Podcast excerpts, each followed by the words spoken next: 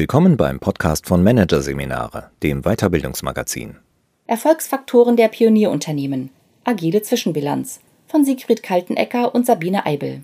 Agilität ist eine Art Zauberformel für die VUCA-Welt. Oder war es zumindest, bis die Corona-Krise viele Transformationen auf Eis legte.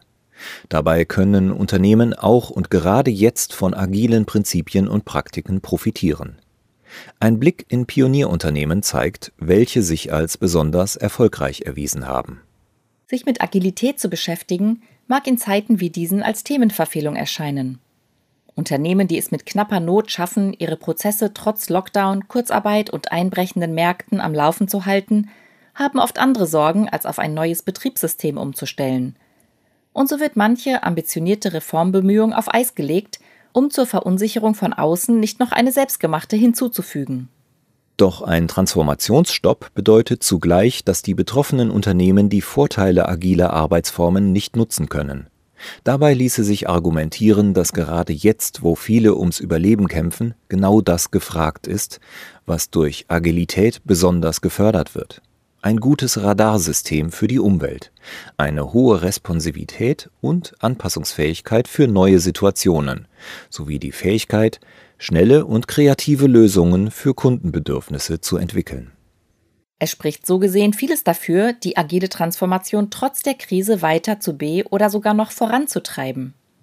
Allerdings kommt es dabei mehr denn je auf ein solides Know-how an, um sich gezielt auf diejenigen Maßnahmen und Praktiken zu konzentrieren, die den größten Unterschied machen. Welche das sind, zeigt ein empirischer Blick auf agile Pionierunternehmen und auf die Erfolgsfaktoren, die sich bei ihnen in den zwei Jahrzehnten seit dem Erscheinen des agilen Manifests herauskristallisiert haben. Vergleicht man ihre Praktiken und sucht Gemeinsamkeiten, sind vor allem vier Prinzipien ausschlaggebend, um aus Agilität den größten Vorteil zu ziehen. Der erste Erfolgsfaktor für agile Unternehmen heißt Transparenz. Die ist in vielen Unternehmen Mangelware. Was genau beschäftigt die einzelnen Mitarbeiter? Woran arbeiten die verschiedenen Teams? Was läuft in den jeweiligen Unternehmensbereichen gut, was nicht? Und wie passt das alles zu den strategischen Zielen? Durch die Unklarheit in solchen Fragen vergeben Unternehmen viel Potenzial, vor allem wenn es um die teamübergreifende Zusammenarbeit geht.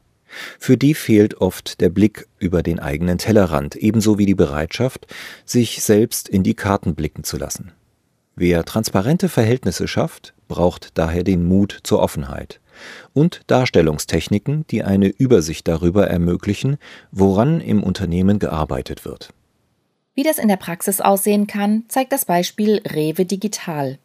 Der E-Commerce-Spezialist der Rewe Group nutzt seit drei Jahren eine großformatige Variante von Kanban-Boards, um seine Arbeitsprozesse zu visualisieren.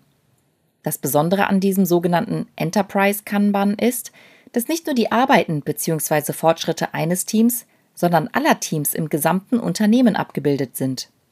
Entsprechend groß fällt dieses Board aus, das eine ganze Wand füllt.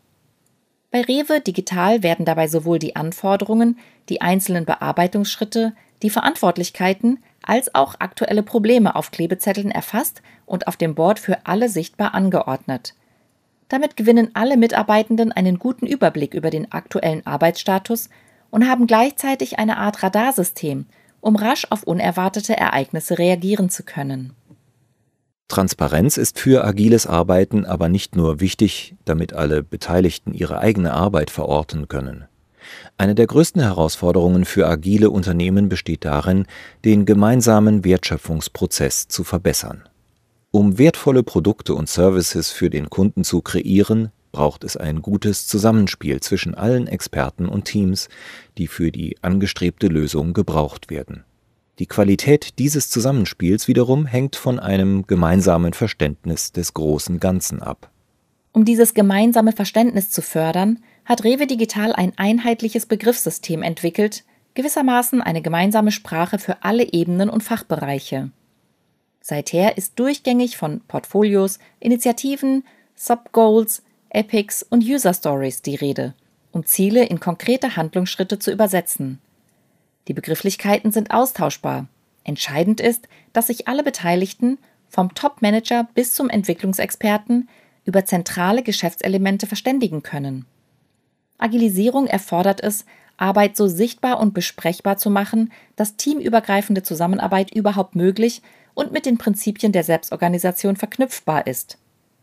Nur wenn langfristige Ziele und große Initiativen allen Akteuren klar sind, können auch alle darauf hinarbeiten.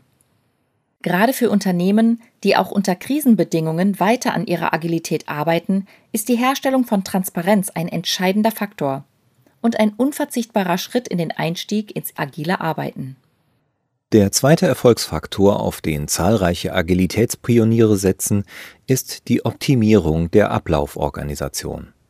Zwar denken viele zuerst an die Aufbauorganisation, wenn sie Agilisierung hören, in letzterer geht es vor allem darum, durch strukturelle Veränderungen, zum Beispiel alternative Hierarchiemodelle, die Schwerfälligkeit traditioneller Organigramme zu überwinden. Entsprechende Praxisbeispiele findet man etwa beim amerikanischen Online-Händler Zappos, bei der Schweizer Softwareschmiede LIIP oder beim schwedischen Musikstreamer Spotify. Wenn es um Agilisierung geht, ist aber etwas anderes noch wichtiger als die Arbeit an Strukturen. Im digitalen Zeitalter ist die Dauer zwischen dem Entstehen einer neuen Produktidee und der Auslieferung des fertigen Produkts zum zentralen Wettbewerbsfaktor geworden.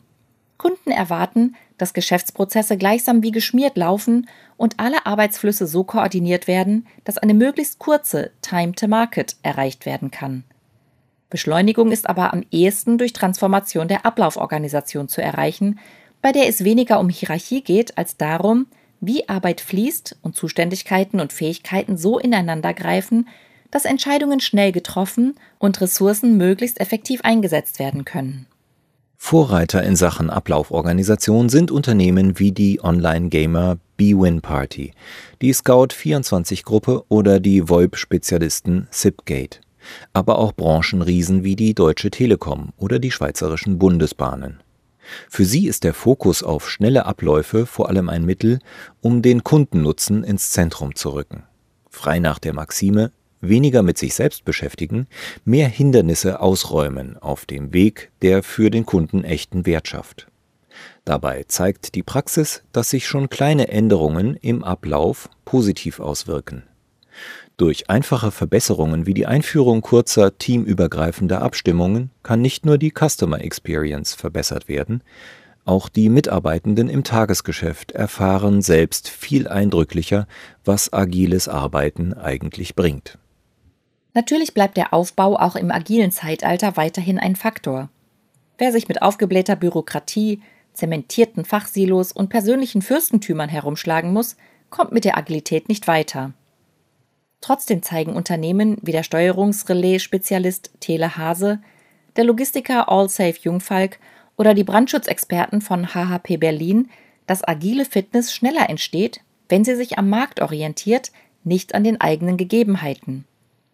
Wenn sich aus erfolgreichen Beispielen etwas lernen lässt, dann, dass alle Konzentration darauf liegen sollte, den Weg vom identifizierten Kundenbedürfnis bis zur Lieferung von Produkten und Services die auf dieses Bedürfnis ausgerichtet sind, möglichst kurz zu gestalten und alles aus dem Weg zu räumen, was einem reibungslosen Ablauf im Wege steht.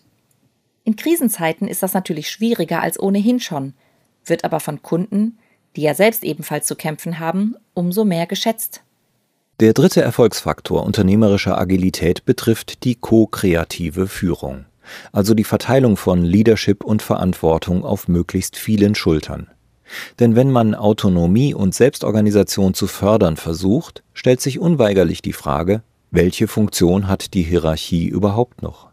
Warum sollten businessrelevante Entscheidungen nach wie vor zentral getroffen werden und nicht von denen, die über die nötige Fach- und Situationskenntnis verfügen? Der virtuelle Marktplatz Willhaben hat eine eigene Antwort auf diese grundlegenden Fragen gefunden.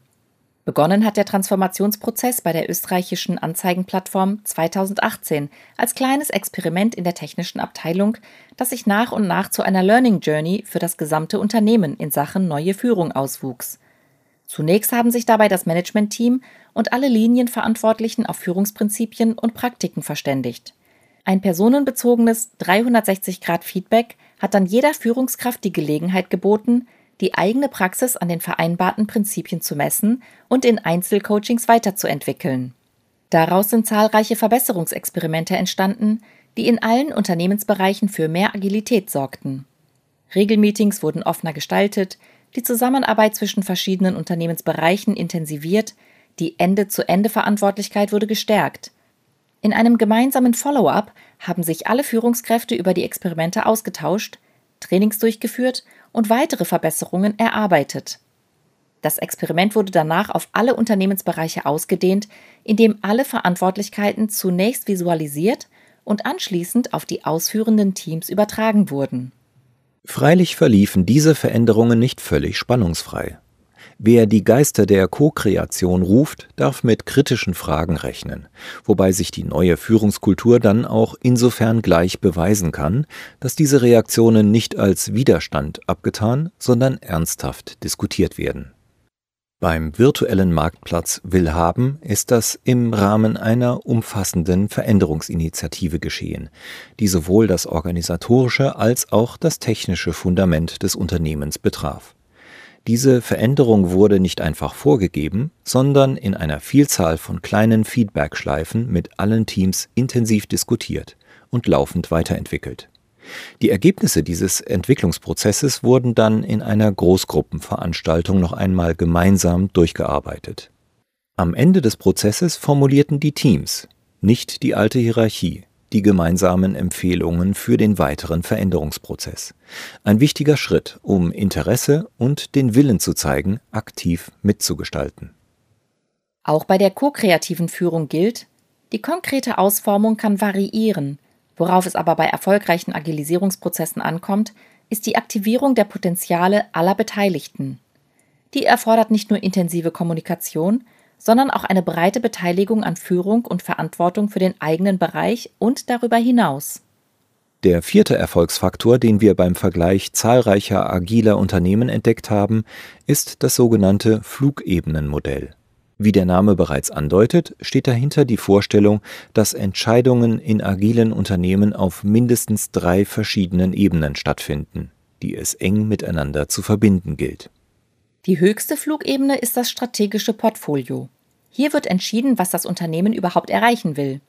Wie sehen die strategischen Ziele aus? Welche Initiativen werden dafür in Angriff genommen? Und wie sind diese priorisiert? Die darunterliegende Flugebene steht für die Operationalisierung der Strategie und die dafür notwendige taktische Koordination. Wie werden die großen Vorhaben des Portfolios sinnvoll in kleinere Arbeitseinheiten zerlegt? Welche Unternehmensbereiche und Teams müssen sich regelmäßig miteinander abstimmen, um diese Arbeiten so schnell wie möglich umzusetzen? Die Basisebene konzentriert sich auf die praktische Umsetzung einzelner Arbeitseinheiten. Welche Teams erledigen welche Aufgaben? Wie sieht das Zusammenspiel der Fachexpertinnen innerhalb des Teams aus? Wie werden regelmäßige kundenrelevante Lieferungen gewährleistet? Diese Fragen sind natürlich alles andere als neu. Neu ist jedoch, wie sie in agilen Umfeldern beantwortet werden, nämlich von den Mitarbeitenden und Teams selbst. Damit die überhaupt wissen, was zu tun ist und wie es auf die großen Ziele einzahlt, braucht es erstens ein durchgehend visualisiertes Arbeitsmanagement. Zweitens braucht es eine Darstellung, die nicht einfach auf einzelne Tasks fokussiert, sondern darauf, wie Arbeit durchs Unternehmen fließt. Drittens muss Arbeit so dargestellt und organisiert werden, dass es nicht um einzelne Entscheidungsebenen geht, sondern um deren Verbindung. Das Flugebenenmodell steckt damit gewissermaßen den Rahmen für die anderen agilen Erfolgsfaktoren ab. Denn neben der Transparenz der Arbeitsprozesse und dem Fokus auf eine möglichst effiziente Umsetzung spielt bei den Flugebenen auch das Thema Co-Kreation eine wesentliche Rolle. Schließlich wird der Flugbetrieb ganz wesentlich durch diejenigen gestaltet, die auf der jeweiligen Ebene arbeiten und sich daher besonders gut auskennen. Durch den Vergleich erfolgreicher agiler Unternehmen und ihrer Praktiken lässt sich zeigen, welche Maßnahmen den Unterschied machen können. Naturgemäß bezieht sich so eine agile Zwischenbilanz aber auf die Vergangenheit. Ob das die Praktiken sind, die auch in der aktuellen Krise entscheidend sind, kann man natürlich nur vermuten. Immerhin lässt sich sagen, dass die Ziele Arbeit besprechbar machen, Abläufe beschleunigen, Köpfe aktivieren und Entscheidungsebenen verbinden, dass also diese Ziele ihren Nutzen empirisch nachgewiesen haben und dass die beschriebenen Maßnahmen geeignet sind, besagte Ziele auch zu erreichen. Agilität ist damit aus unserer Sicht auch nach fast 20 Jahren noch hochaktuell, auch und gerade in der Krise.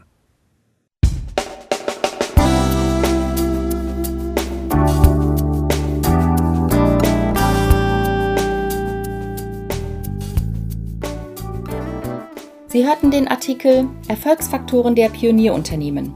Agile Zwischenbilanz von Sigrid Kaltenecker und Sabine Eibel. Aus der Ausgabe August 2020 von Managerseminare, produziert von Voiceletter. Weitere Podcasts aus der aktuellen Ausgabe behandeln die Themen Denkfallen in Krisen vermeiden. Nimm deine Gedanken in die Hand. Und Psychological Safety im Unternehmen. Angstfrei arbeiten. Weitere interessante Inhalte finden Sie auf der Homepage unter managerseminare.de und im Newsblog unter managerseminare.de/blog.